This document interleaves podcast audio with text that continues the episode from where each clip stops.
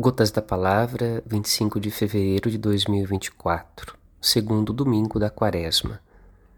A aprovação divina confere méritos e virtudes e protege do acusador. Prezados irmãos e irmãs, saúde e paz a todos. Um dia Deus provou Abraão, noutro dia Jesus provou três dos seus discípulos. Naquele dia Deus pediu a Abraão seu herdeiro. Naquele outro dia, Deus pediu à humanidade e ao seu povo, representados em Pedro, Tiago e João, que lhe entregassem Jesus Cristo em sacrifício. Naquele dia, Deus foi misericordioso com Abraão e substituiu seu filho por um carneiro. Naquele outro dia, Deus se fez misericordioso com a humanidade e com seu povo, e recebendo o sacrifício vicário de Cristo, manifestou a todos a sua glória de Filho de Deus, Senhor do universo, Cordeiro redivivo. Neste segundo domingo da Quaresma, ecoam em nossos corações as palavras do salmista. Guardei a fé mesmo diante da prova mais difícil com sofrimentos. Abraão guardará a fé e se manterá fiel mesmo na iminência de perder o filho da promessa, seu maior bem. Os discípulos também enfrentam a dor da perda de Jesus no tempo da cruz até sua ressurreição e terão ainda que suportar sua ausência histórica até a consumação, quando ele voltará em glória. A provação de Deus fortalece os escolhidos do Senhor, confere a eles méritos e virtudes são Paulo reconhece os méritos e virtudes do pai da fé do povo israelita. A Igreja não cessa de ressaltar a fidelidade e as virtudes heróicas dos primeiros cristãos, fiéis até o derramamento do sangue em martírio, na perseverança do caminho ensinado por Jesus Cristo. Dito assim, quem poderia acusar aqueles que foram provados pelo fogo do desígnio divino?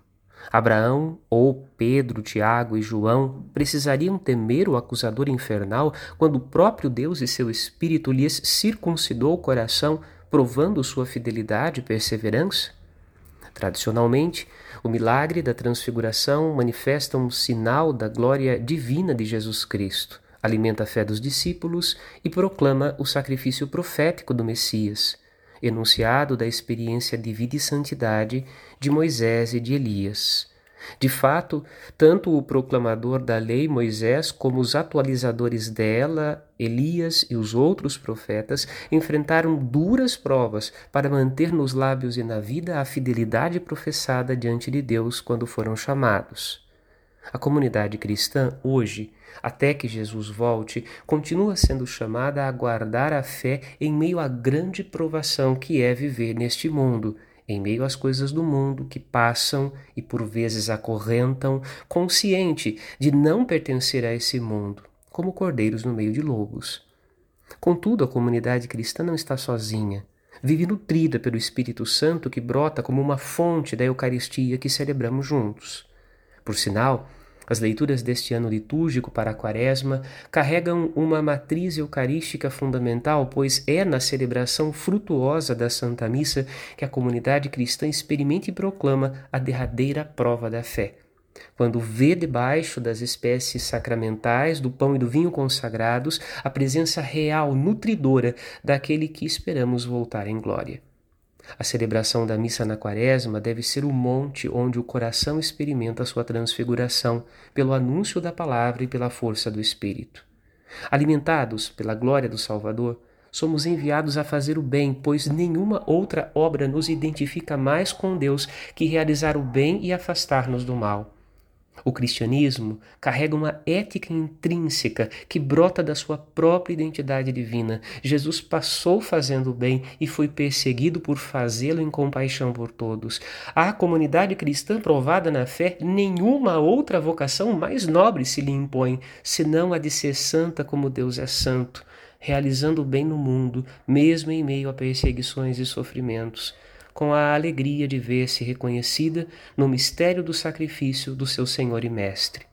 Ao fazer o bem, damos continuidade ao desígnio divino, continuamos a entregar o Messias em sacrifício no altar e na vida, semeando a palavra do Evangelho no testemunho cotidiano, na expectativa de que o Pai Eterno manifeste pela força do seu Espírito sua glória de Filho de Deus fazendo os olhos fechados se abrirem e os corações endurecidos fletirem em adoração, proclamando: verdadeiramente Ele está vivo e é o Senhor.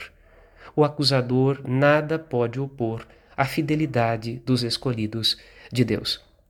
Santo Domingo e frutuosa Quaresma.